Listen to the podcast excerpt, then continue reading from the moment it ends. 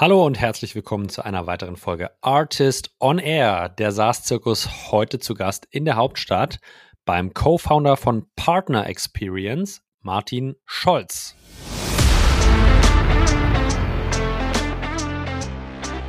Also ob es McKinsey ist, ob es ein Accenture ist, ob es ein Andreessen Horowitz sind, die ganz klare, sehr, sehr starke, eindeutige Statements machen. Partnerships ist Prio Number One.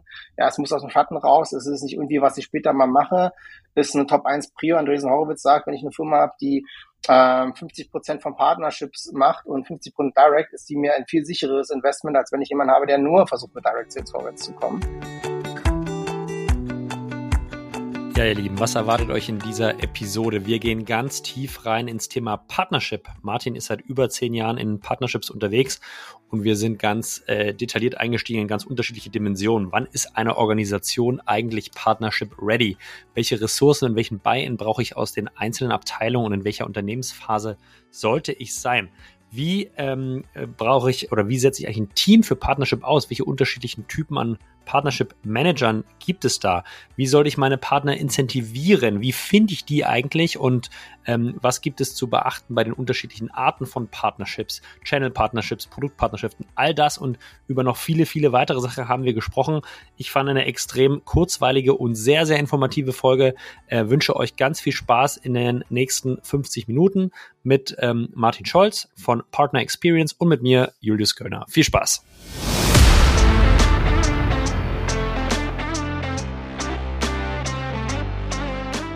Artist on Air, der SaaS-Podcast für den deutschsprachigen Raum. Wertvolle Tipps von erfolgreichen Gründern, Top-Investoren und führenden Industriepartnern, die euch bei der Skalierung eures Unternehmens schnell und unkompliziert weiterhelfen. Zusammengestellt von Janis Bandorski, Julius Göllner und Matthias Ernst.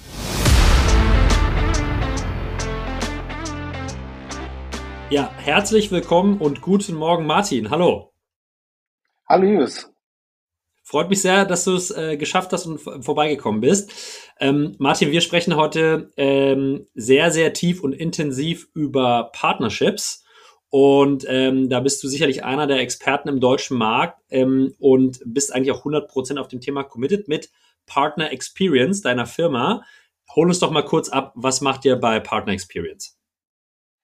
Ja, Partner Experience ist eine Boutique-Agentur, die ich zusammen mit meinem Freund und Co-Gründer Bernhard uns zum Ziel gesetzt haben, B2B SaaS-Unternehmen, die sich im Bereich Partnerschaften entwickeln wollen, zu unterstützen. Hintergrund ist einfach, dass wir das äh, beide äh, über zehn Jahre jeweils in verschiedenen äh, Startups, Scale-Ups gemacht haben und dort halt die Chance hatten, mit tatsächlich sehr erfolgreich international zu arbeiten, Teams aufzubauen in verschiedensten Bereichen der Partnerschaften und wir beide gemerkt haben, wir sind, lieben beide den Aufbau, das, das Kreieren, das Konzeptionieren, die Strategie zu entwickeln, das Ding ans Laufen zu bringen und hatten beide immer so die Erfahrung, wenn es dann lief und das Team groß genug war, haben wir gesagt, okay, das Managen gibt es Leute, die können das besser.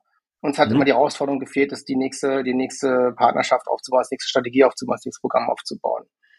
Und auf der anderen Seite hatten wir halt gemerkt, dass es vermehrt Leute gab, die uns angeschrieben haben, angesprochen haben, könnt ihr uns hier helfen? Wie seht ihr das? Kann, can I pick your brain? Ja, der Klassiker. Und dann gesagt haben, okay, da gibt es offensichtlich einen Bedarf an dem, was wir gerne machen. Ähm, dann lass uns doch mal probieren, ob das ein tragfähiges Konzept ist. Das, ähm, das klingt super spannend. Lass uns vielleicht einmal einsteigen in, was versteht ihr überhaupt unter, unter Partnerschaften? Und vielleicht kannst du mal ein Beispiel aus deinen zwei vorhergehenden ähm, Stationen nennen, äh, wo ihr euch wirklich langjährig damit beschäftigt habt. So, was war das für eine Company? In welcher Stage wart ihr da? Wann kam sozusagen das Thema das erste Mal auf den Tisch?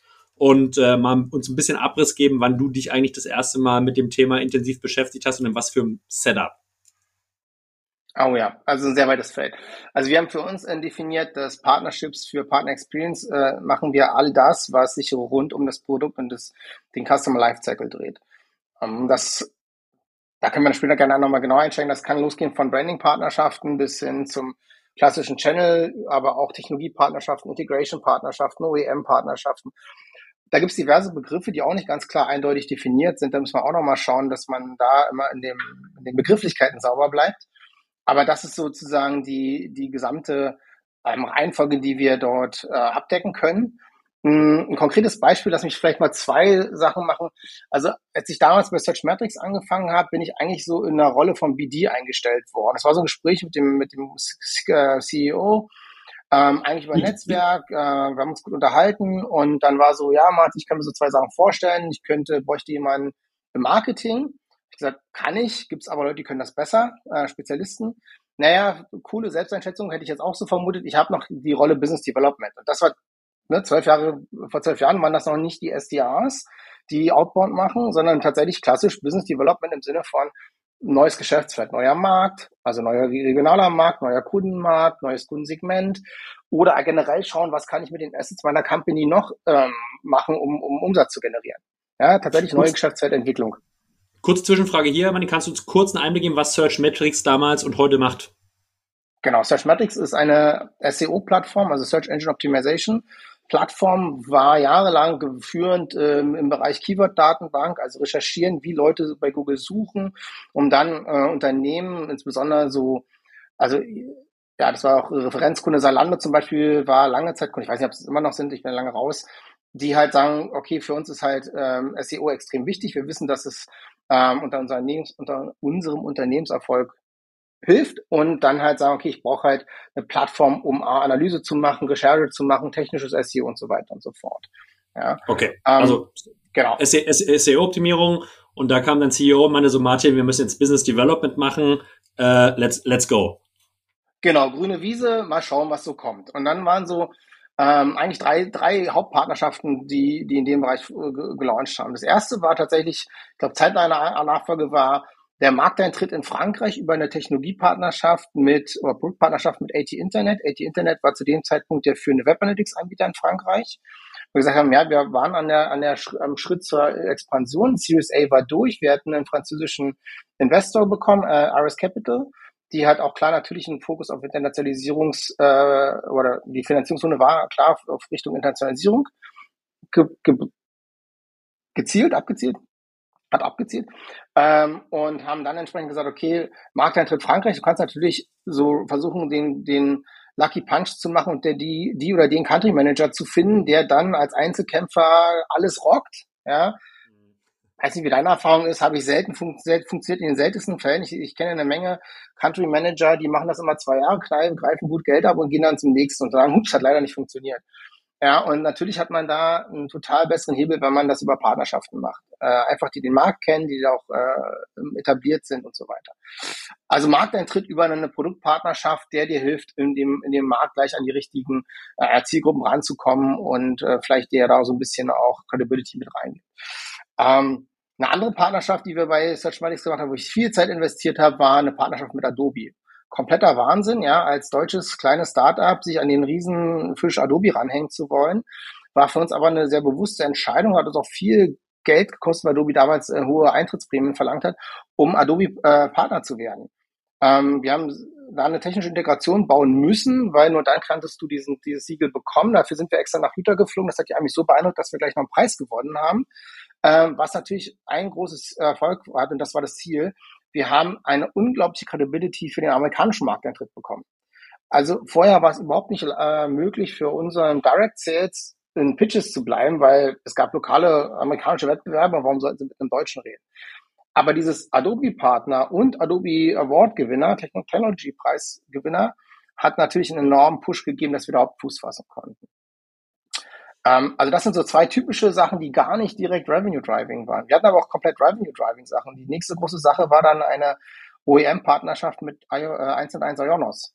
Also die 1 mhm. und 1 hat rausgefunden, für, ich frage mal mal dazwischen mal den OEM für jemanden, der sozusagen nicht so tief in der Materie ist wie du. Was, was bedeutet OEM?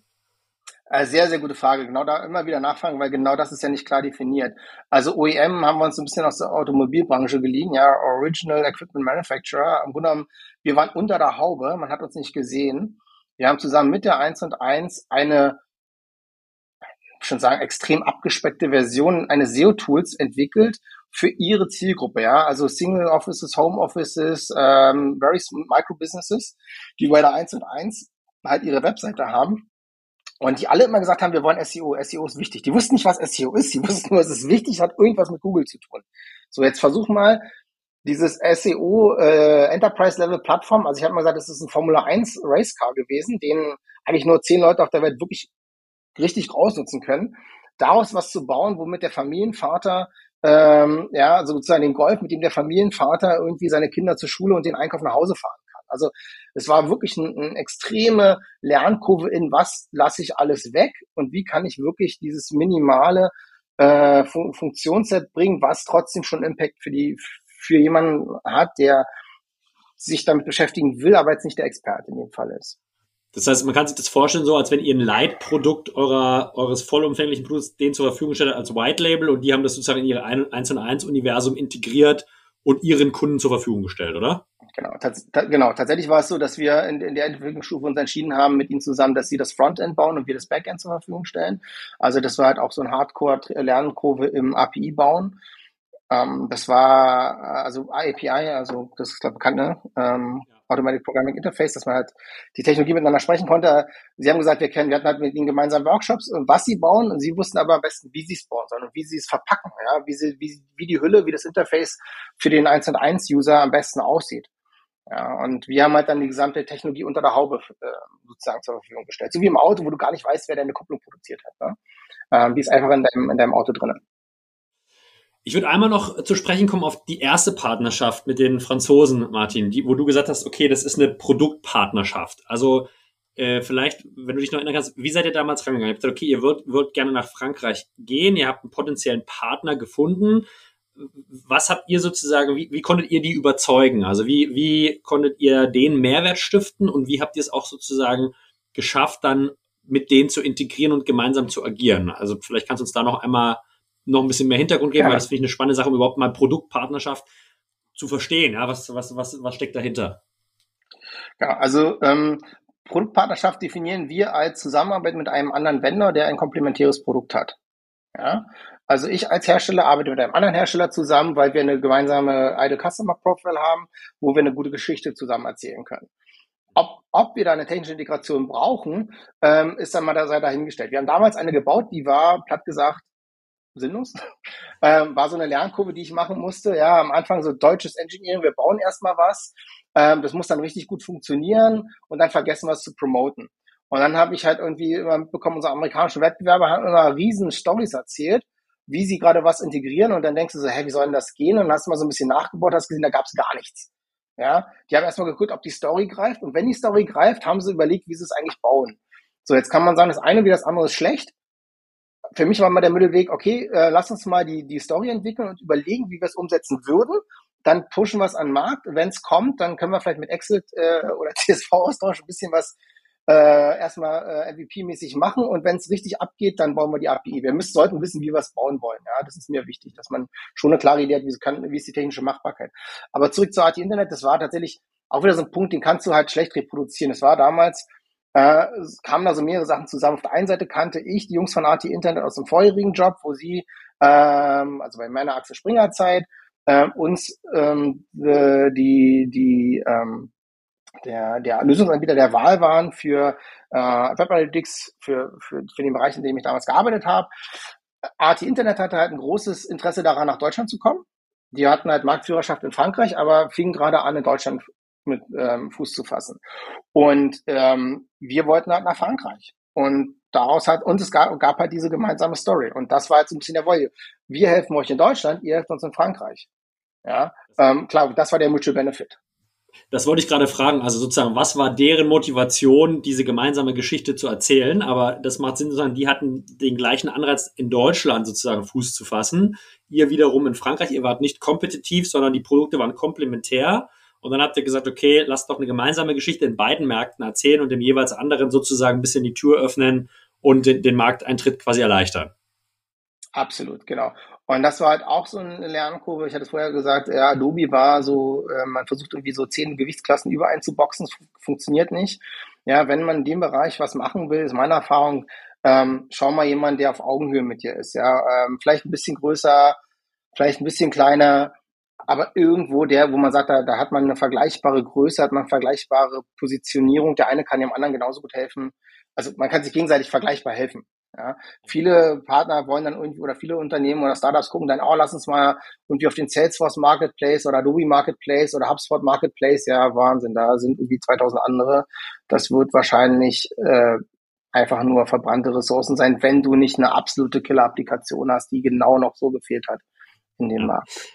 Das Beispiel ist spannend. Was würdest du denn sagen, war die Incentivierung von Adobe mit euch zu kooperieren? Hattet ihr für deren Zielgruppe oder für ein Subsegment deren Zielgruppe irgendwie einen, einen krassen Produktvalue oder aufgrund der hohen monetären Einstiegsbarriere ist es für die einfach ein Monetarisierungsstream, dass sie sagen, hey, das ist unser Ökosystem, wenn ihr hier rein wollt, müsst ihr 200.000 Euro zahlen. Und äh, das ist für uns Pure Profit. Äh, freuen wir uns über jeden, der es macht, aber es ist uns eigentlich egal, was dann für die hinten rauskommt. Zu dem Zeitpunkt war es tatsächlich letzteres. Und die Zahl, die du genannt hast, ist, ist nur unwesentlich so hoch gewesen. Also es war wirklich eine, okay. eine signifikante, ein signifikantes Investment. Tatsächlich war das so, dass wir natürlich auch pitchen mussten und natürlich auch mit den Produktleuten versucht haben oder auch herausgestellt haben, was, was es war. Ich, um da nochmal kurz den Hintergrund zu geben, ähm, Adobe hatte ja zu dem Zeitpunkt ähm, gerade sich vom Creative Suite äh, verstärkt die Marketing Suite aufgebaut durch Zukäufe. Ähm, der prominenteste, damals noch relativ frische Zukauf war halt Omniture. Äh, Omniture war damals das, glaube ich, am weitesten entwickelte Analytics-System, was es so gab, Web-Analytics-System, also Konkurrenz zu HT Internet. War im Grunde mhm. dieselbe Story. Ähm, und da war sozusagen der, die Value Proposition halt auch, wir bauen dann Integration ein, damit die Leute halt auch im Adobe äh, oder im Adobe Dashboard sehen können, was ist der Impact von äh, Search Engine Optimization. Aber das was, was ist, was zu dem Zeitpunkt oder nach wie vor immer noch so ein bisschen die Blackbox war. Jeder wusste, so ein bisschen wie Partnerschaft. Jeder wusste, SEO ist wichtig. Keiner wusste so richtig, wie es geht. Und es war nicht so schön messbar wie PPC, ja, äh, wo du sagst, okay, ein Dollar rein, ein Dollar 50 raus. Okay, biete mehr, bis, ähm, ja, die Preise irgendwie beim, beim Bitmanagement auch hochgegangen sind. So schön Dreisatz geht halt bei SEO nicht. Und deshalb war halt immer ein Ansatz, wirklich auch zu schauen, wie kann ich den Verantwortlichen äh, Entscheidern, die den Impact von, von SEO sichtbarer machen, im Analytics der Sport hat auch. Ja, absolut verständlich. Jetzt nehmen wir mal die Position danach, überspringen wir vielleicht mal, Martin, und gehen mal zum aktuellen, äh, zu deinem aktuellen Setup ähm, mit Partner Experience. Äh, also ich kenne dich auch schon ein bisschen länger, ich weiß, dass dich das Thema einfach treibt, dass du da extreme Passion für hast und natürlich aus deiner Historie auch äh, extremes Wissen. Wenn du jetzt heute auf Partnerships, sage ich mal, im deutschsprachigen Ökosystem in SaaS guckst. Ähm, was ist so deine Einschätzung äh, des Marktes und was ist so, was sind so vielleicht die Herausforderungen, die du aktuell siehst? Sehr gute Frage. Grundsätzlich ähm, sehe ich das tatsächlich so ein bisschen als Para äh, Partnership-Paradoxon an. Ja, das war ja auch der Titel von meiner Masterclass auf dem Artist. Auf der einen Seite sehen wir einen verstärkten Trend, äh, dass Partnerschaften als wichtig wahrgenommen werden, als wichtig kommuniziert werden. Ja, nicht nur von Leuten wie mir, die natürlich damit ihr Brot verdienen, sondern also ob es McKinsey ist, ob es ein Accenture ist, ob es ein Andreessen Horowitz sind, die ganz klare, sehr, sehr starke, eindeutige Statements machen. Partnerships ist Prio Number One. Ja, es muss aus dem Schatten raus. Es ist nicht irgendwie, was ich später mal mache. Ist eine Top 1 Prio. Andreessen Horowitz sagt, wenn ich eine Firma habe, die 50 ähm, Prozent von Partnerships macht und 50 Prozent Direct, ist die mir ein viel sicheres Investment, als wenn ich jemanden habe, der nur versucht, mit Direct Sales vorwärts zu kommen. Ähm, also alle wissen irgendwie, Partnerschaften sind wichtig, aber keiner weiß, wie es geht. Ja, mhm. und äh, da muss halt irgendwie probiert und 80 Prozent der Partnerschaften scheitern. Und das ist der Wahnsinn. Ja. Und was uns darum treibt, ist, das, das muss nicht sein. Ja, ähm, Partnerschaften sind so wundervoll, sie sind so bunt, sie sind so divers, es hat die Herausforderung, es gibt halt kein Blueprint. Es gibt kein Partnerschaft für Dummies Book, ja, so wie es die Partnerschaft, äh, Sales für Dummies und Marketing für Dummies und Java für Dummies gibt, gibt's halt nicht, weil es eben nicht so leicht ist, ja. Es gibt keine einfache zu kopierendes Geheimrezept. Es gibt aber bewährte Methoden mit dem man rangehen kann und dem man reinschauen muss. Und was meine ich damit? Ähm, wir hatten ja kurz über, wir hatten jetzt eine ganze Weile über Searchmatics gesprochen. Die äh, zweite Station von den dreien war dann überall. Das ist ein Local SEO-Produkt, also oder um Listing Management, Reputation Management, also dass man Standorte bei Google Maps und Apple Maps und Bing Maps findet, Öffnungszeiten korrekt und so weiter und so weiter. Wenn man von oben rauf guckt, sagt man, okay, beide haben äh, einen Überlapp im ICP, im Idle Customer Profile. Wenn ich mir gucke, wer könnte das zu den Kunden bringen, sind das digitale Marketingagenturen, insbesondere die SEO-Leute, die haben da am ehesten den Zugang, auch wenn überall da nicht rein, äh, 100% reinspielt. Und trotzdem hätte das Partnerprogramm von Searchmetrics nicht für überall funktioniert, überhaupt nicht, weil die Charakteristik des Produktes anders ist. Es, äh, Searchmetrics ist eine Plattform, was die Agentur tagtäglich benutzt. Es war Handwerkszeug. Damit haben sie ihre Projekte abgebildet. Überall ist ein relativ sim vergleichsweise simples Produkt. Ja, da trickst, machst du einmal Setup und dann machst du halt ab und zu Aktualisierung auf den Öffnungszeiten. Viel mehr ist da nicht zu tun. Das heißt, eine Agentur kann da keine Serviceumsätze draufschreiben. Und damit war mhm. es halt vergleichsweise weniger attraktiv, weil für Channel-Partner ist es immer interessant, Services um dein Produkt zu bauen. Ja, und das ist halt so die Lernkurve, ja. Gleiche ICP, gleiche IPP, trotzdem wäre das Partner, muss das Partnerprogramm andere Incentives setzen. Und das sind so die Sachen, die wir versuchen jetzt mit Partner Experience den Leuten nahezubringen. Ein, ein persönlicher Highlight war für mich tatsächlich nach dem Vortrag hatte ich mit ein paar Teilnehmern gesprochen, ob sie es fanden, ob es gut war, ob sie was mitnehmen konnten. Und ein CEO von, einer, einem Startup meinte, ja, Martin, war ein Augenöffner. Ich glaube, ich muss nochmal ernsthaft über meinen, ich wollte Partnerschaften anfangen. Ich glaube, ich muss da nochmal drüber nachdenken. Ja, äh, wie ich es mache. Nicht ob, ja. sondern wie ich es mache. Ja, und ich glaube, das ist, ähm, das ist dann, dann haben wir viel erreicht. Jetzt hast du eine spannende Sache gesagt, mal den 80 Prozent der Partnerschaften scheitern. Und ähm, wenn ich so ein bisschen deine Antwort subsumiere, ist wahrscheinlich ein Grund, dass einfach die ICPs unterschiedlich, dann doch augenscheinlich vielleicht gleich, aber unterschiedlich sind. Und zweites Thema, was ich so ein bisschen rausgehört hatte, war eigentlich falsche Incentivierung für den Partner. Also das Beispiel mit der Agentur, die wollen eigentlich Serviceumsatz schreiben, wenn das nicht gegeben ist, haben die einfach wenig Motivation, das wahrscheinlich mit zu vertreiben. Was sind denn aus deiner Sicht noch Gründe, man, oder tritt gerne gegen meine Hypothese, ähm, was sind denn noch Gründe, warum 80 Prozent scheitern? Also ich glaube, der, äh, du hast zwei, zwei sehr valide Gründe schon angeführt. Ähm, ich würde nochmal auf dieses in, ähm, Incentive eingehen. Ja, so ein so eine Situation, die wir häufig sehen, ist natürlich, sind die Gründer oder Geschäftsführer oder Vertriebsverantwortlichen im Startup davon überzeugt, dass ihr Produkt der heißeste Scheiß auf der Welt ist. Müssen sie ja auch, sonst würden sie es ja nicht gründen. Und irgendwie denken die natürlich immer so, ja klar, also irgendwie müsste doch jeder Bock haben, ein Produkt zu verkaufen. Ja, die Realität sieht halt anders aus. Ja, und dann so ein bisschen zu einzuordnen und sich wirklich in die, in die Position des Partners zu stecken und sagen, warum soll ich eigentlich mich um dein Produkt kümmern? Ja, und einfach mal ein Spiegel zu machen, würde ich denn als Software, wenn nur ein anderes Produkt zum Beispiel mit dem Markt. So, also ein Punkt, wo man sagt, ja, warte mal, habe ich nicht drüber nachgedacht. Aber der, der Hauptgrund, den wir sehen, es fängt halt leider schon sehr, sehr weit vorne an. Ähm, häufig ist halt diese Notation da, okay, wir sollten mal was in Partnerschaften machen, weil ich habe da einen Podcast gehört oder mein, äh, mein Investor hat's gesagt oder mein Buddy vom, von, von den Founder Circle hat mir erzählt, wie geil Partnerschaft bei ihm rockt. Ich muss das, wir müssen das jetzt auch mal machen. Und dann gibt es aber kein klares Ziel. Da kommt sowas wie, ja, Revenue. Aber Revenue ist kein Ziel. Revenue ist das Ergebnis. Das ist, das habe nicht ich rausgefunden, das haben schon viel intelligentere Menschen viel, viel früher rausgefunden. Peter Drucker, ja, hat schon gesagt, ähm, Revenue ist das Ergebnis der harten Arbeit. Das heißt, ich muss eigentlich rausfinden, was genau soll eigentlich die Partnerschaft beitragen, damit ich am Ende mehr Revenue habe. Mhm. Ja. Wenn ich aber den Leuten kein klares Ziel gebe, ein klares Ziel könnte sein, ich möchte meine Brand Awareness steigern. Es könnte sein, ich möchte Partner Source Lead haben. Ich möchte Partner Source Opportunities haben. Oder ich möchte irgendwie meinen Implementierungsaufwand reduzieren. Oder ich möchte mein Go-to-Market ähm, über eine Technologiepartnerschaften äh, mein, mein, mein äh, Speed to Market erhöhen, weil ich ein Feature nicht selber entwickle, sondern mir das von einem Spezialisten reinpartnern lasse.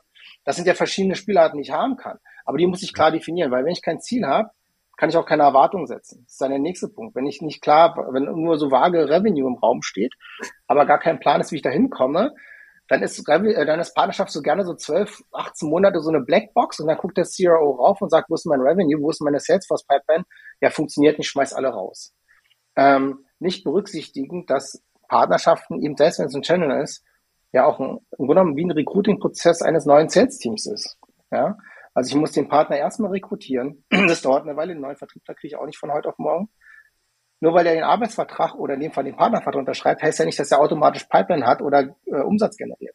ist völlig normal, dass ich sage, okay, meinem Vertriebler mache ich erstmal ein Onboarding und dann helfe ich ihm die Pipeline zu füllen und dann wird er nach sechs, neun Monaten äh, oder nach drei, sechs Monaten hat er Ramp-up und kriegt wirklich Produktion, äh, macht Produktion ja, auf, auf, dem, auf seiner Quota. Und so muss ich halt beim Partner-Channel auch drauf schauen. Und das heißt, es kann sehr schnell passieren, dass da sechs, zwölf Monate äh, vorwärts gehen, bis der erste echte Partner-Deal drin ist. Das heißt aber mhm. nicht, dass es in der Zeit ein Blackbox ist. Ja, dann genauso, da kann ich Milestones reinnehmen, da kann ich Etappenziele reinnehmen, da kann ich KPIs definieren. Die dürfen halt keine Vertriebs-KPIs sein oder können keine Vertriebs-KPIs sein. Ich muss halt auf andere KPIs schauen. Und da wird sich halt häufig zu leicht gemacht, weil Partnerschaften sitzt häufig beim CRO. CRO hat in der Regel einen Background in Direct Sits und der sagt, ja, lass mich da mal meine, meine Salesforce KPIs draufwerfen. Und das funktioniert halt nicht. Ja, das funktioniert in der, in der Tat nicht. Und ich glaube sozusagen, die Conversion, also selbst der Abschluss des Partnervertrags ist ja eigentlich erst der Beginn einer Journey, weil Partnerschaften aus meinem Verständnis und meiner Erfahrung ja erst anfangen zu fruchten, wenn man mit denen wirklich kontinuierlich intensiven Austausch pflegt. Aber kommen wir gleich darauf zu sprechen. Ich, ich halte erstmal fest, man sozusagen das erste wichtige Thema, wenn man über Partnerschaften nachdenkt, ist, wie du sagst, nicht zu sagen, okay, Revenue ist irgendwie das Target, sondern macht euch doch mal erstmal Gedanken, was wollt ihr wirklich strategisch mit dieser Partnerschaft erreichen? Du hast ganz viele unterschiedliche Motive genannt. Und dann ist sozusagen Revenue, je nachdem, welches Ziel man verfolgt, eine primäre oder vielleicht auch nur sekundäre Komponente, weil vielleicht Speed oder Go-to-Market eine weitere ist. Aber erstmal wirklich inhaltlich darüber Gedanken machen, was will man überhaupt mit Partnerschaften erreichen, nehme ich mit. Jetzt ist für mich natürlich die Frage, okay, habe ich mir, jetzt haben wir das gemacht, ähm, jetzt, jetzt äh, ist wahrscheinlich die nächste Frage, okay, welche Partner kommen überhaupt in Frage für dieses Ziel? Und äh, lieber mehr Partner oder lieber äh, größere oder strategisch wichtigere weniger? Was ist so da, deine Sicht? Also Ziel ist definiert, jetzt geht die Frage los, okay, wie finden wir denn überhaupt potenzielle Partner und wie viele brauchen wir denn? Genau. Also wir haben äh, das, die Methode entwickelt zu sagen, wir gehen mal über die Partnership Readiness. Ja, Partnership Readiness ist im Grunde genommen eigentlich nur das Buy-in von, von den Investoren und den Stakeholdern und dem Leadership-Team zu sagen, okay, wir wollen als Firma Partnerschaften nutzen, um unsere Company Goals zu erreichen. Ja, das ist ein Commitment, das muss halt auch nicht, das, kann nicht nur vom CEO oder Zero kommen, das muss im Leadership-Team abgesegnet sein, weil es ist immer cross-dependent ähm, March, also über ähm, abteilungsübergreifend ähm, im Sinne von, ich brauche Marketing, ich brauche Sales, ich brauche Accounting, ich brauche Legal und man muss ja den Partnervertrag äh, entwickeln und, und, und reviewen. Ich muss irgendwie gucken, wie ich das mit dem Billing hinkriege. Ich muss natürlich mit Produkt reden, weil es wird an der einen oder anderen Stelle Sachen geben, die ich explizit für Partner brauche, die ich für einen Direct Client vielleicht nicht unbedingt brauche. Ja. Multimandantenfähigkeit, so als, als No-Brainer. Ähm, die ISO-Norm sagt dafür, es gibt eine ISO-Norm lustigerweise dafür, Collaborative Business Management. Ähm, da gibt es halt sozusagen eine Policy. Ja. In unseren Augen kann das auch irgendwie eine Slide am All-Hands sein. Wir wollen Partnerschaften machen. Denn Partnerschaften ist nicht eine Abteilung. Partnerschaft ist ein, ist ein Mindset und ein Go-to-Market-Approach. Ja. Jetzt hast du gesagt, okay, ihr habt jetzt das Ziel definiert. Ihr sagt, okay, wir wollen Company-Ziel X, Y, Z unterstützen viel oder wenig Partner hängt massiv davon ab, was für ein Ziel das ist. Ich kann mhm. mit wenigen strategischen Partnern arbeiten. Ähm, wenn ich, ich sag mal, High-Volume-Partnerschaften mache, also die Ionos, davon gibt's halt nicht 20 oder 100, davon gibt's ja. halt nur eine Handvoll, dann brauche ich auch kein Partnerprogramm, weil das ist eh individuell. Das ist für jeden strategischen Partner, und das ist halt so ein anderer Begriff, der gerne ähm, sehr, sehr ähm, schnell benutzt wird. Ja, überlegt ja wirklich, wer ist ein strategischer Partner und wer ist einfach nur no disrespect, ein Partner. Ja? Mhm, und strategische ja. Partner sollten halt wirklich die ganz großen sein. Und dann kann ich mit drei großen strategischen Partnern arbeiten oder ich kann ein skaliertes Modell im, äh, äh, im Channel fahren, wo ich äh, mit vielen kleinen arbeite oder ich kann versuchen, beides zu machen, muss dann aber verschiedene Programme aufsetzen. Weil wenn ich auf der einen Seite, wie bei User-Centrics, äh, ein Programm habe für Self-Service, ähm, kleine Agenturen, die SMBs bedienen, ja, das muss alles Self-Service sein. Wenn ich auf der anderen Seite aber strategische Partnerschaften eingehe mit großen Website-Bildern wie Mono oder Duda, dann sind das intensive, äh, sehr, sehr persönliche Relations, die ich nicht mal mit, äh, wo ich wirklich mit einem Team dran arbeiten muss, ja, wo es nicht mal eine Person ist, die den Kunden oder den Partner betreut, sondern wo ich wirklich ein Partner-Team habe. Und deswegen ist wie immer es it depends. Ja, meine 99 Prozent meiner Antwort ist immer it depends, Julius ich, ich habe auch nichts anderes erwartet, ehrlich gesagt. Man. Ja, es ist selten so, dass One Fits Everything passiert. Daher, äh, ich glaube, ist genau diese Ausführung wichtig, äh, wenn man selber mal drüber nachdenkt. Aber also ich verstanden, Ziel muss klar definiert sein. Es muss sozusagen Buy-in in der Organisation geben. Du hast das sozusagen als Partnership Readiness genannt. Das finde ich einen super spannenden Punkt, ja, weil ich kenne es selber von mir, man ist natürlich immer mal als CEO oder Founder auch sehr impulsiv und sagt, wichtiges Thema, lass jetzt mal starten und ballert das dann so in die Organisation rein und wundert, wundert sich dann, dass eigentlich überall nur Gegenwind kommt, weil das meistens halt dadurch, dass es ein Querschnittsthema ist, überall erstmal Mehraufwand ähm, verursacht, ja, und die Standardprozesse torpediert und in Produktkomplexität bringt und, und, und, und, und, ja, äh, und, und man sich dann wundert, warum, warum das Thema überall eigentlich nicht positiv aufgenommen wird, so wie man es selber im Kopf hat, ja, also kann ich, kann ich aus eigener Erfahrung unterschreiben, ist mir selber, glaube ich, schon zehnmal passiert. Ähm, das heißt, Partnership Readiness, okay, dann wirklich, genau wie du sagst, drüber nachdenken, was will ich, je nach Ziel, wie viele Partner gibt es, brauche ich wenige strategische, brauche ich vielleicht viele kleinere. Lass uns mal über die Ressourcen sprechen, die ich brauche, um Partnerships vielleicht erfolgreich aufzubauen. Also klar, ich brauche aus verschiedensten Abteilungen, wie du sagtest, erstmal zeitlichen, ich brauche ein bisschen zeitliche Ressourcen genau. für verschiedene Themen. Aber irgendwo muss ich das Thema ja organisatorisch trotzdem aufhängen. Also irgendjemand sollte ja das Thema Partnerschaft trotzdem ownen. Was ist so deine Empfehlung? Wo hänge ich das hin in der Organisation? Ist sicherlich auch wieder einzelfallabhängig. Und was für Profile brauche ich denn oder was für ein Profil Mensch brauche ich denn für den ersten Partnership Manager? Ja, it depends, genau. Die auf, also zu, gerade zu dem Thema, wo hänge ich denn so eine Partnership-Organisation äh, innerhalb der Gesamtorganisation hin, ist ein wahnsinnig spannendes und sehr kontrovers diskutiertes Thema hängt, ähm, da gibt's, also es gibt so Leute, die sagen, ja, ich müsste so einen Chief Partnership Officer etablieren, ja, der, der muss irgendwie neben dem CRO hängen und eigentlich direkt auch an CEO reporten und der hat dann, also letztens habe ich einen Chart gesehen, da gab es dann irgendwie VP Ecosystem, VP Channel, VP Product Partnerships, VP Integration Partnerships. Boah, Wahnsinn. Also hat wahrscheinlich kein Mensch, ja. Und ist auch overengineert ich glaube, der, um dann Schritt nochmal zu beantworten, wir haben gesagt, wir fangen mit der Partnership Readiness, äh, es gibt das Management Buy-in, es gibt irgendwie die Policy, dieses, äh, okay, wir wollen das machen. Dann ist so der nächste Schritt eigentlich wirklich diese Partners äh, Partnership Fit zu definieren. Und das ist das, was du vorher gefragt hast. Wie finde ich denn eigentlich, was sind denn meine richtigen Partner? Da ja. geht es dann so eine Sachen, welche, welchen Partnertyp nehme ich denn eigentlich? Welcher Partnertyp wird denn was, am, am wahrscheinlichsten mir helfen, das definierte Ziel zu erreichen?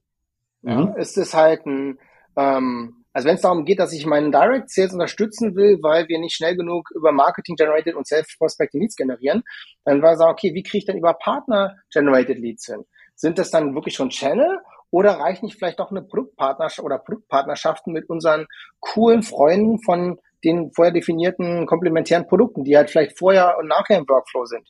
Ja, wo ich sage, hey, wenn du das, ja, so wie Amazon, Leute, die das gekauft haben, kaufen auch das. Ja, mhm. ähm, ist ja irgendwie eine, eine schöne, schöner Ansatz, der wahrscheinlich auch wesentlich schneller funktioniert und äh, Leads generiert, als zu versuchen, einen Channel äh, aufzubauen. Was nicht heißt, dass das andere nicht auch machen sollte. Tendenziell ist immer eine gute Sache, auch das zu kombinieren. Da, aber dieses, dieses Projekt, ja, dieses Ausüberlegen, welchen Partnerschaftstypen ähm, mache ich, wie sind die Incentives, wie ist mein IPP, meine alte Partner Profile, wie ist die Value Proposition, wie kreiere ich den Vertrag, äh, wie ist der Workflow, welche Prozesse muss ich abbilden, wie messe ich das in meinem, in meinem Dashboard, welche KPIs definiere ich, wie bilde ich das in Salesforce ab, diese ganzen Sachen. Dieses ganze Projekt ist ja wirklich ein Go-to-Market-Projekt. Und ja. das ist halt so ein bisschen die, die, die, der kritische Punkt, weil häufig wird dann halt ein Partnermanager eingestellt oder jemand zum Partnermanager befördert, ja, mhm.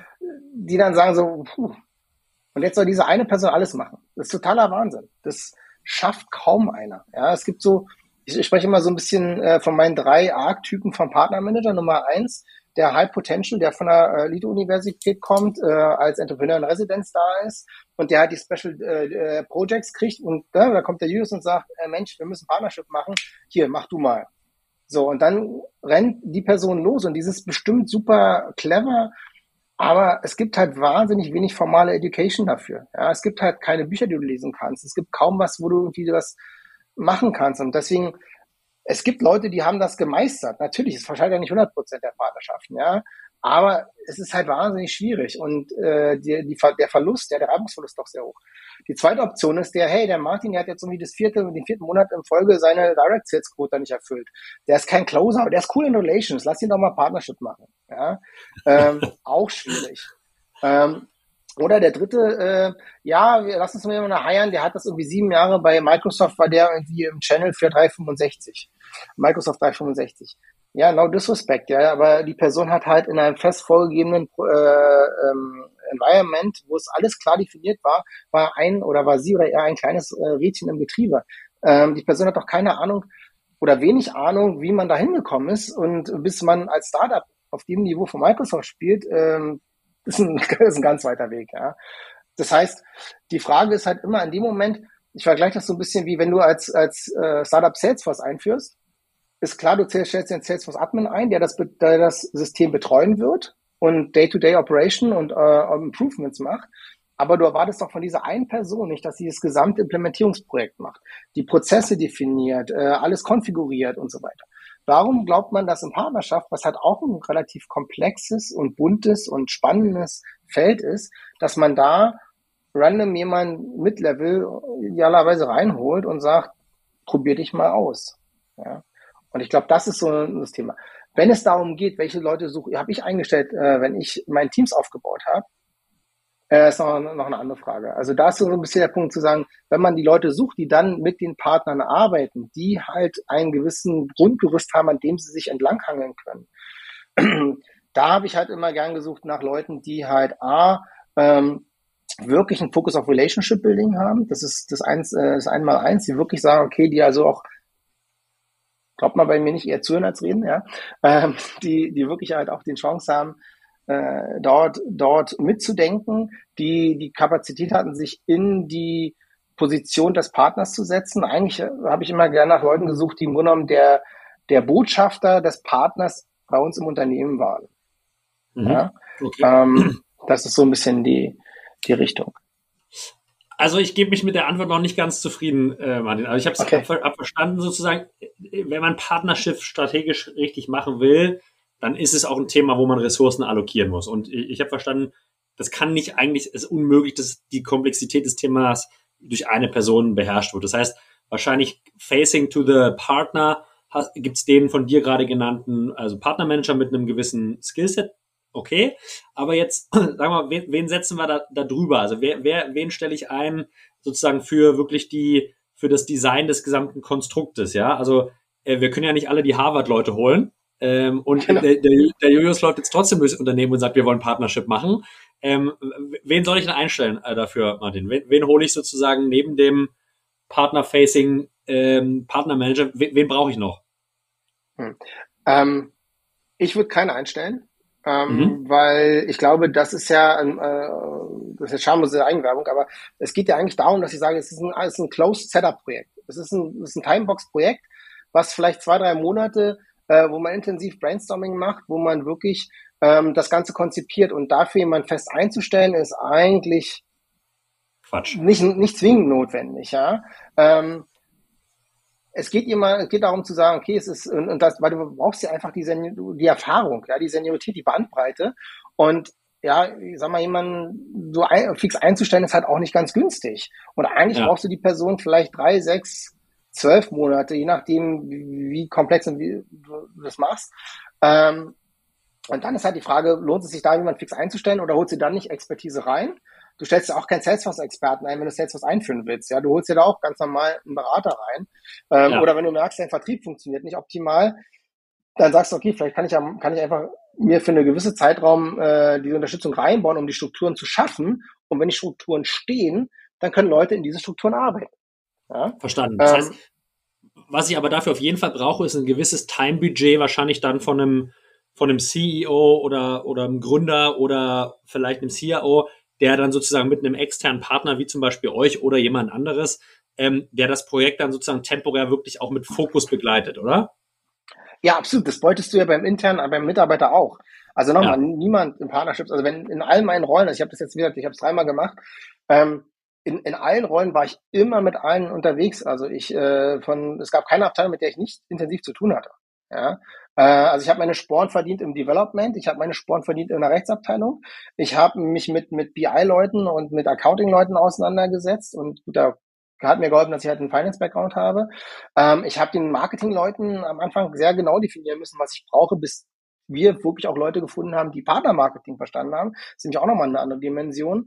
Und wir haben bis hin zu, ich sage mal so, ich habe halt in meinem Leben auch wahnsinnig viel Direktvertrieb gemacht. Ja, meine Karriere startet im Vertrieb. Ähm, ich habe auch einigen Vertrieblern noch beigebracht, wie man vielleicht wirklich mit Partnern verkauft und wie man generell vielleicht auch ein bisschen mehr längerfristig orientiert verkauft, ja, und nicht nur versucht, schnell einen Deal reinzukriegen. Also das ist halt schon die Herausforderung, die du immer haben wirst. Das wird nicht funktionieren, ähm, als Insel, als Silo. Ja, okay. Das, das habe ich verstanden. Lass uns noch mal kurz auf den Partnermanager, den du äh, erwähnt hast, ähm, äh, zurückgreifen. Mein, mein Gefühl ist so ein bisschen, dass selbst wenn du von, vom Skillset und Profil Leute findest, die alle Sachen, sage ich mal, ein gutes Grundset an Voraussetzungen mitbringen, ist es gar nicht so einfach, die Leute dann auf das Thema Partnerships zu educaten. Also mein Gefühl ist so, wir haben viel Nachfrage nach dem Thema, aber es gibt wenige Leute, die wirklich in dem Thema auch schon Erfahrung gesammelt haben. Würdest du das, würdest du das teilen? Ja, absolut. Also ich habe eigentlich in den letzten zehn Jahren fast nie erfahrene Partnermanager gefunden. Ähm, wir haben eigentlich immer Leute selber reingeholt, wo wir sagten, da passt das Skillset, da passt die, die, die Einstellung und dann haben wir eigentlich immer Training on the Job machen müssen, weil es gab halt nichts. Ja, und das ist halt tatsächlich auch ein Punkt, den, den wir jetzt immer wieder zurückgespiegelt bekommen. Wir hatten vor, vor sechs Wochen das erste äh, Partner-Meetup hier in Berlin, Partnership-Meetup. Und eine Frage aus dem Publikum war dann so, könnt ihr uns bitte helfen, welche, welche, welche Seminare kann ich mein Team schicken? Ja, wie kann ja. ich sie weiterbilden? Und da, da gibt's ein bisschen was in Amerika, ähm, das ist aber sehr, sehr high-level und sehr, also man, man hört das und dann ist man total irgendwie voller Energie und es sind so tolle Visionen und dann geht man nächsten Tag ins Büro und denkt so, puff, ja, das war jetzt aber so high up in the air, ähm, also no, no disrespect, aber die, da kommst du halt überhaupt nicht hin, ja, da weißt du überhaupt nicht, was mache ich jetzt eigentlich am nächsten Tag. Und tatsächlich haben wir jetzt aus diesem Grund jetzt im, Ende November, 24. November, haben wir jetzt in Berlin tatsächlich den ersten interaktiven Learning Session für Partnermanager gemacht, wo wir sagen, okay, äh, ein Tages-Workshop, interaktiv, äh, Certification, Day-to-Day-Job, wie mache ich meinen Job als Partnermanager? Also mhm. von wie, wie finde ich ein IPP, wie, wie finde ich Prospects, die auf diesen IPP äh, passen, wie qualifiziere ich sie, wie disqualifiziere ich sie, wie onboarde ich sie, äh, wie arbeite ich mit ihnen, wie, keep, wie, wie enable ich sie, wie halte ich sie engagiert, was mache ich mit Partnern, die nicht funktionieren, wie geht so ein Offboarding, ja, äh, nicht alle Partnerschaften halten für immer, ja, ja. im richtigen Leben, da muss man auch mal drüber nachdenken, wann man vielleicht auch eine Partnerschaft beendet. Ähm, welches Skillset brauche ich persönlich? Wie ist ein Actionplan mit einem Partner? Wie sind so Caden äh, Cadences, die ich habe in der Kommunikation mit dem Partner? Also wirklich das Handwerkszeug für, du bist Partnermanager, egal ob Channel, ob Tech, ob, ne, welches Bullshit-Bingo wir jetzt auch mal spielen, welchen Partnerschaftstypen. Die Methodiken sind sehr, sehr ähnlich. Natürlich mit Nuancen. Ja, wenn du einen Channel hast, dann redest du sehr stark über Account Mapping. Ja, da wird, äh, sollte ein regelmäßiger äh, Kontakt da sein, an welchen Kunden der, der Partner vielleicht gerade dran ist. Beim strategischen Partner geht es eher so um Sachen wie, ähm, hey, was können wir tun, damit du mit deinem Team noch mehr verkaufen kannst oder äh, welche gemeinsamen Marketingaktionen können wir starten und so weiter und so fort. Aber am Ende des Tages ist es immer noch die, dieselbe Sache, die viele, viele Partnerleute nicht machen. Ja, das ist so ein bisschen weiß. Ich hatte gesagt, wir suchen nach Leuten, die sehr stark im Relationship sind. Das hat, kommt häufig auf den, mit der Nachteil, dass sie so ein bisschen das Closing scheuen. Ja, man will ja die Relation nicht gefährden und dann nicht so eine, so eine vermeintlich intrusiven Fragen stellen, wie, wie viel Deals machst du eigentlich mit mir? Ja. Aber ein Partner ist, aber ist ja auch ein Commercial Business. Die haben ja auch ein Budget und auch einen Plan. Und wenn mein Vertriebspartner keine Ahnung hat, wie viel Deals er mit mir machen kann, dann ist es für mich ein Red Flag, dass sein Commitment nicht da ist. Der sollte zumindest eine Idee haben. Die kann natürlich falsch sein, aber zumindest sollten sie eine Idee haben. Ja. Und insofern, das sind so Sachen, die wir den Leuten halt auch beibringen. Ja, es ist nett und schön, eine gute Relation zu haben, aber zu einer guten Relation gehört auch, dass man sich über Business unterhält und nicht nur über Sport, Fußball und das Wetter. Also finde ich, finde ich extrem wertstiftend fürs Ökosystem. Martin, an der Stelle auch Disclaimer. Also es, Martin zahlt ja nichts für Werbung oder so, sondern ich halte das persönlich für eine super, super Sache, weil es wirklich in dem Segment einfach noch nicht viel gibt. Wenn jetzt jemand sagt, hey, das ist spannend für mich selbst oder für jemand aus meinem Team, Martin, wie, wie kann er dich am besten erreichen? LinkedIn oder ja, LinkedIn ist, glaube ich, am einfachsten. Ähm, oder einfach part, äh, ja, partnerexperience.com ähm, ohne E. Das ist also Partner ja. ein großes X, aber ich glaube, einfachst ist LinkedIn. Das, ähm, LinkedIn, also wer Lust hat, sich mit dem Thema zu Martin mal auszutauschen, gerne per LinkedIn. Ähm, ich würde mal noch mal einen kurzen Schritt zurückgehen. Und mein Gefühl ist so aus dem Gespräch, dass das Thema Partnerships schon für, für eine Organisation erstmal auch einen echten Aufwand bedeutet oder zumindest ein Commitment. So, das heißt, es gibt sicherlich irgendwie einen, Zeitpunkt oder oder es gibt sicherlich Phasen, in denen man das Thema noch nicht angehen sollte. Ja, vielleicht gerade irgendwie Pre-Seed, Seed, irgendwie noch nicht mal Direct Sales richtig äh, verstanden. Gibt es irgendwie Absolut. eine Empfehlung von dir, wann, wann das Thema Partnerships äh, frühestens man angehen sollte? Oder wenn es so Parameter gibt, wenn man sagt, okay, jetzt macht es Sinn, das anzugehen? Also gibt es da so ein paar goldene Regeln oder zumindest Indikatoren? It depends. Nein, in dem Fall tatsächlich nicht so sehr. Ähm, tatsächlich kann ich schon sagen, im Normalfall, wenn ich ähm, Partnerschaften im Blick habe, die mir helfen sollen, mein ähm, Direct Sales zu unterstützen, also alles, was irgendwie vom Branding über Marketing, über äh, Channel geht, ja, dann ist es absolut Pflicht, dass man selber sein Direct Sales und sein ICP ge genäht hat. Ja? Wenn ich nicht weiß, an wen ich verkaufen will, wie soll ich denn einen Partner finden, der an diejenige Person, also an, an dieser Zielgruppe verkauft? Da muss ich meine Zielgruppe schon mal selber sehr genau verstanden haben. Das, das ist auf jeden Fall ähm, Pflicht. Ähm, also diese, genau wie du sagst, also typisch würde man typischerweise sagen, wir so Ende Series A, Anfang Series B. Also häufig ist so ein guter Punkt. Series A ist so, so neigt sich dem Ende. Man guckt nach Series B als Growth Funding ja, und sagt, okay, wie will ich skalieren? Dann ist Partnerships der beste Weg, um nachhaltig kosteneffizient zu skalieren. Ja, da gibt's nicht Besseres. An der Stelle ähm, haben wir gesehen, dass teilweise auch VCs inzwischen ähm, sehr gerne sehen, wenn in dem Pitch Deck für das Series B drinsteht, Partnerships und das und das wollen wir machen und das ist eine Idee. Also dass, dass die Idee schon darin auch skizziert ist. Also nicht nur, wir machen Partnerships, sondern das ist der Plan, das ist die Richtung, das ist eine gute Idee, da, da ein Konzept zu haben, um den, den Wachstum zu erreichen äh, in dem Bereich. Es gibt Ausnahmen, natürlich, ähm, aber das ist, glaube ich, eher wirklich die, die, die Rarität, dass ich sage, okay, vielleicht möchte ich irgendwie meiner Produktentwicklung, wir Speed-to-Market haben, ähm, ich glaube, dass mein Produkt oder meine Lösung die und dieses, dieses Feature braucht, dann habe ich Make or Buy oder Build or Buy. Das stimmt nicht, es gibt halt Build or Buy or Partner. Ich könnte halt dann sagen, okay, äh, gerade wenn meine Tech-Ressourcen auch, auch knapp sind, hey, vielleicht kann ich da jemanden reinnehmen, der einfach diese Produkt, äh, dieses, diese Lösung halt ex als Expertise hat die ich halt direkt bei mir mit einbaue, wo wir gemeinschaftlich, partnerschaftlich drauf arbeiten. Und ich muss meine Tech-Ressourcen nicht auf die Entwicklung eines Features setzen, was zwar wichtig ist, aber nicht Kern und Innovation meines eigenen Produktes. Der Martin hat es eben erwähnt. Partnerships sollte man erst anfangen, wenn man die eigene Sales Engine genäht hat. An dieser Stelle ein Hinweis auf unseren aktuellen Werbepartner Global Sales Leaders. Global Sales Leaders, kurz genannt auch GSL, hat ebenfalls erkannt, dass viele Unternehmer mit der Herausforderung kämpfen, ihre Sales Engine auf und auszubauen. Das Thema gehen sie proaktiv an und helfen starken Tech- und SaaS-Unternehmen dabei, einen skalierbaren und datengetriebenen Outbound-Vertrieb aufzubauen. Egal ob frühphasiges Startup, Scale-up nach Finanzierungsrunde oder dem seniorigen Mittelstand, GSL kommt als zusätzlicher Arm in deine Sales-Struktur und hat so mittlerweile über 100 80 Unternehmen geholfen, über unterschiedliche Kanäle Neukunden zu generieren. Mit der kürzlichen Übernahme von Tendex ist GSL jetzt ganz nebenbei der einzige Anbieter im Dachraum, der eine SaaS-Plattform hat, die über unterschiedliche Kanäle wie Mail, LinkedIn, Xing, aber auch Postwurf Kundenansprachen quasi automatisiert aussteuern kann. Wenn du also ein Unternehmer oder Head of Sales bist und nun mehr PS auf der Straße brauchst, schau unbedingt vorbei auf gs-leaders.com oder melde dich gern direkt bei Robert Borchardt via LinkedIn. Der spricht täglich mit vielen Unternehmern und Vertriebsverantwortlichen, um deren Strukturen effizient zu skalieren. Und jetzt geht's weiter mit dem Pod.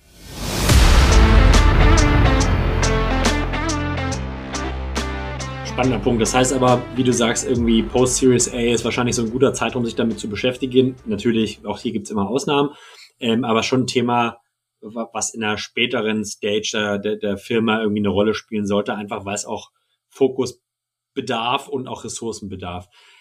Ich finde, ein, ein Punkt, du hast gesagt, Partnerschaften scheitern auch wie im richtigen Leben. Ja? Also äh, ich glaube, das ist ganz normal. Jetzt ist dennoch natürlich die Frage, was kann man machen, Martin, damit Partnerschaften nicht scheitern? Also was ist so mit deiner langjährigen Erfahrung, was sind so Themen in der Betreuung von einem Partner, die wirklich wichtig sind. Also wie sollte man mit einem Partner, nachdem er den Vertrag unterschrieben hat, wie sollte man mit dem umgehen? Wie kann man wirklich gemeinsam erfolgreich werden? Gibt es da so ein paar Tipps von dir, die jeder auf dem Schirm haben sollte? Ja, also ich habe mal ein sehr, sehr ähm, starkes Statement gehört, was, was äh, mir ein bisschen auch die Augen geöffnet hat, weil es mir plötzlich klar wurde, was mir bewusst war, aber ich, ich nicht richtig greifen konnte. Ja. Ähm, äh, Matt, der ist, äh, VP Partnerships bei Signavio und SAP, der hat gesagt, der Partnervertrag ist ihm eigentlich egal.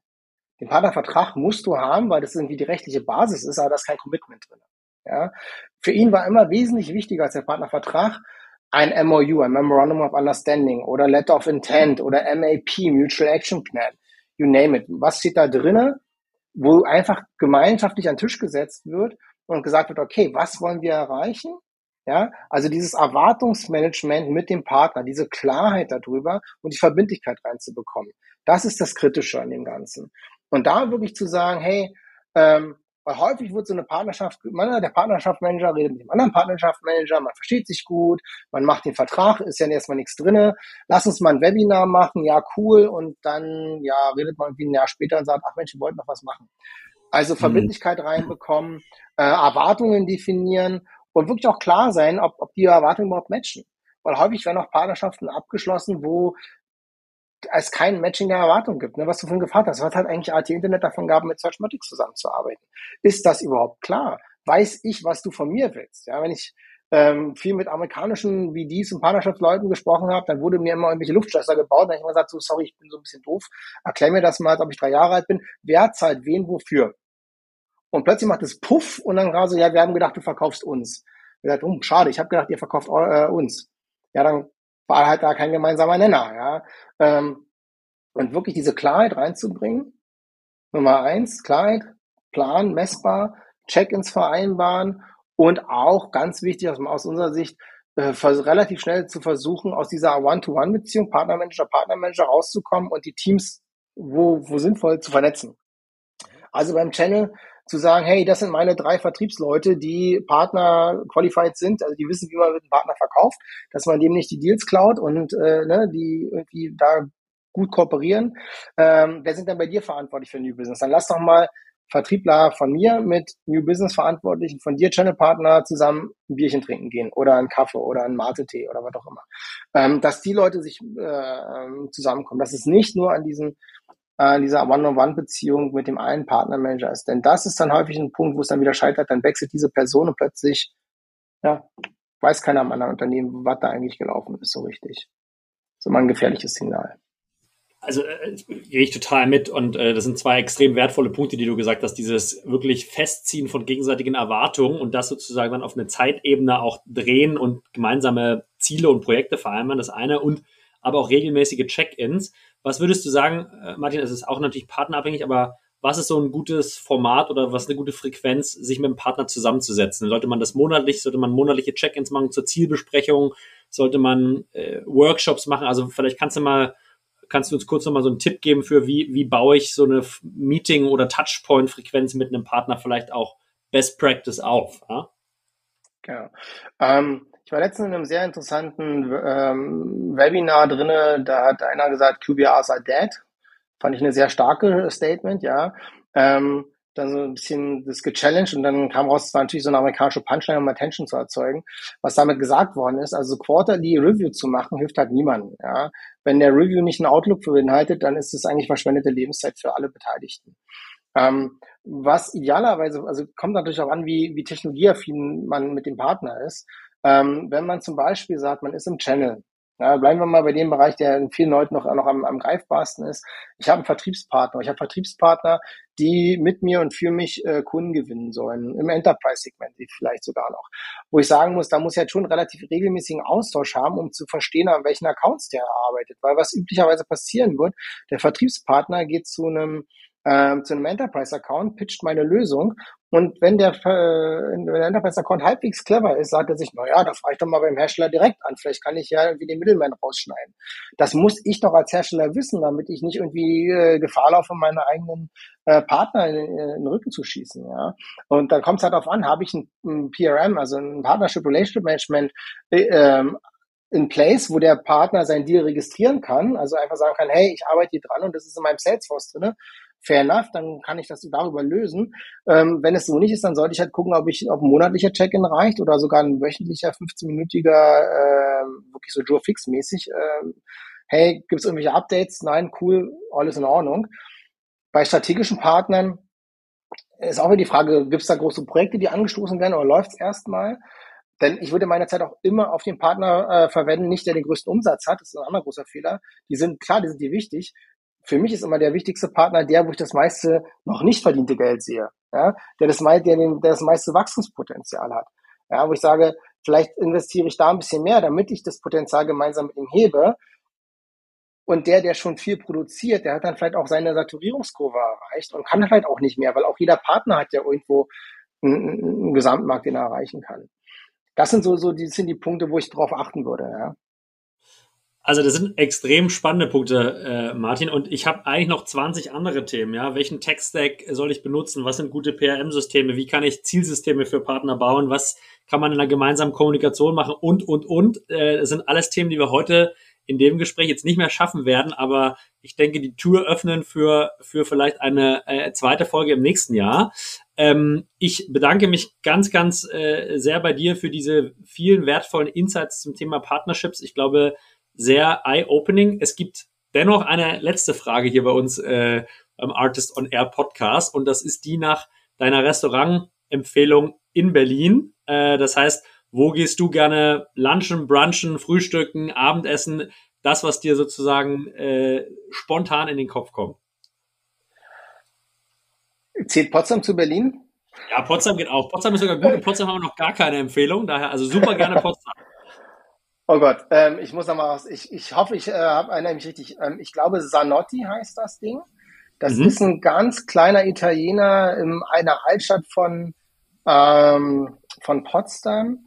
Du musst reservieren, es gibt keine Karte, Vater und Sohn kochen, was ihnen an dem Tag in die, in, die, in die Töpfe gesprungen ist. Ein ah, wahnsinnig tolles Erlebnis. Also das macht man nicht, ist nichts für jeden Tag, ist nichts mal eben zum Brunchen, ist wirklich mehr so Event.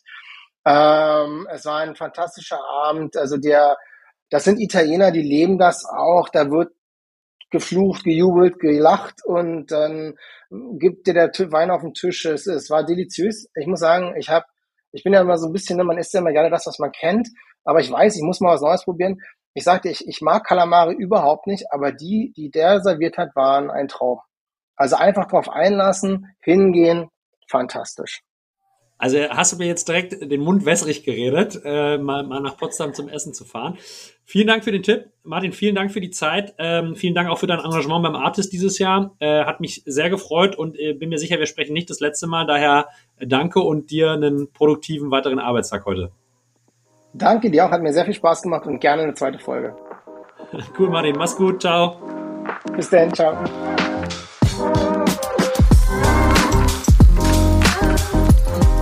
Ihr Lieben, vielen Dank fürs Zuhören auch in dieser Woche. Ich fand es eine extrem spannende Folge äh, zum Thema Partnerships. An der Stelle kurzer Hinweis in eigener Sache. Am 8. November veranstalten unsere Freunde von Recap gemeinsam mit uns hier in Berlin ein spannendes Networking-Event. Und zwar zum Thema B2B-Finanzierung im SaaS-Bereich, genauer Kapitalstruktur optimieren, OneRay verlängern und wie ihr mit eurem ARA Wachstum generieren könnt. Es gibt ein spannendes Panel aus VC, RBF und Unternehmern und das Ganze findet statt auf einem Schiff mit leckerem Dinner und leckerem Wein. Wer Lust hat, bei diesem exklusiven Event dabei zu sein, meldet euch gerne direkt bei mir per LinkedIn oder an julius at artist.net und ich schicke euch gerne den Link zur Registrierung. Vielen Dank an dieser Stelle an Martin Scholz von Partner Experience und von mir, Julius Göllner. Ciao, ihr Lieben.